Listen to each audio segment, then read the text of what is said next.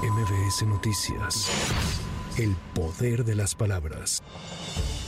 La comisionada del Instituto Nacional de Transparencia, Acceso a la Información y Protección de Datos Personales, Josefina Román, informó que se inició una investigación de oficio que busca determinar si hubo una transgresión a la ley tras la filtración de números telefónicos de las candidatas a la presidencia de la República, Claudia Sheinbaum y Xochil Gálvez. Para garantizar el derecho a la protección de los datos personales, de quienes se pudieran haber visto vulnerados en su esfera privada, el INAI, a través de la Secretaría de Protección de Datos Personales, ha iniciado investigaciones de oficio para determinar si existió una transgresión a las disposiciones en la materia.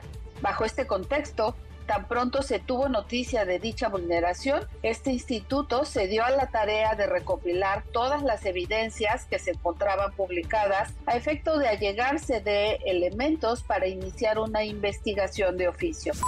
El Pleno del Senado de la República pidió al Consejo de la Judicatura del Estado de México la inmediata destitución del juez Manuel Alejandro Martínez Vitela por la resolución a favor de un hombre acusado de abusar sexualmente de su sobrina de cuatro años. Previamente, Victoria Figueiras, madre de la menor y sus abogados, sostuvieron una reunión con personal del Poder Judicial del Estado de México en la que se llegó al acuerdo de analizar y revisar la sentencia del juez.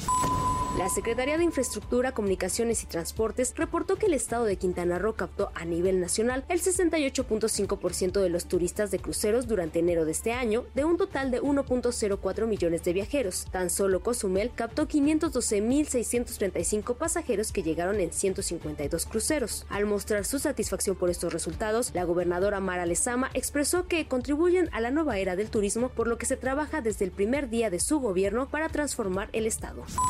Desde Washington, la secretaria de Relaciones Exteriores de México, Alicia Bárcena, pidió corresponsabilidad para solucionar el problema de la migración y afirmó que los países deben trabajar para hacer que la migración sea una opción y no una obligación.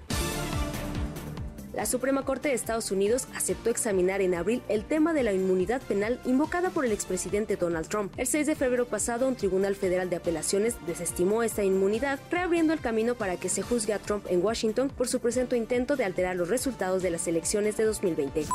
Por información de reporteros y corresponsales para MDS Noticias, Claudia Villanueva. MBS Noticias. El poder de las palabras.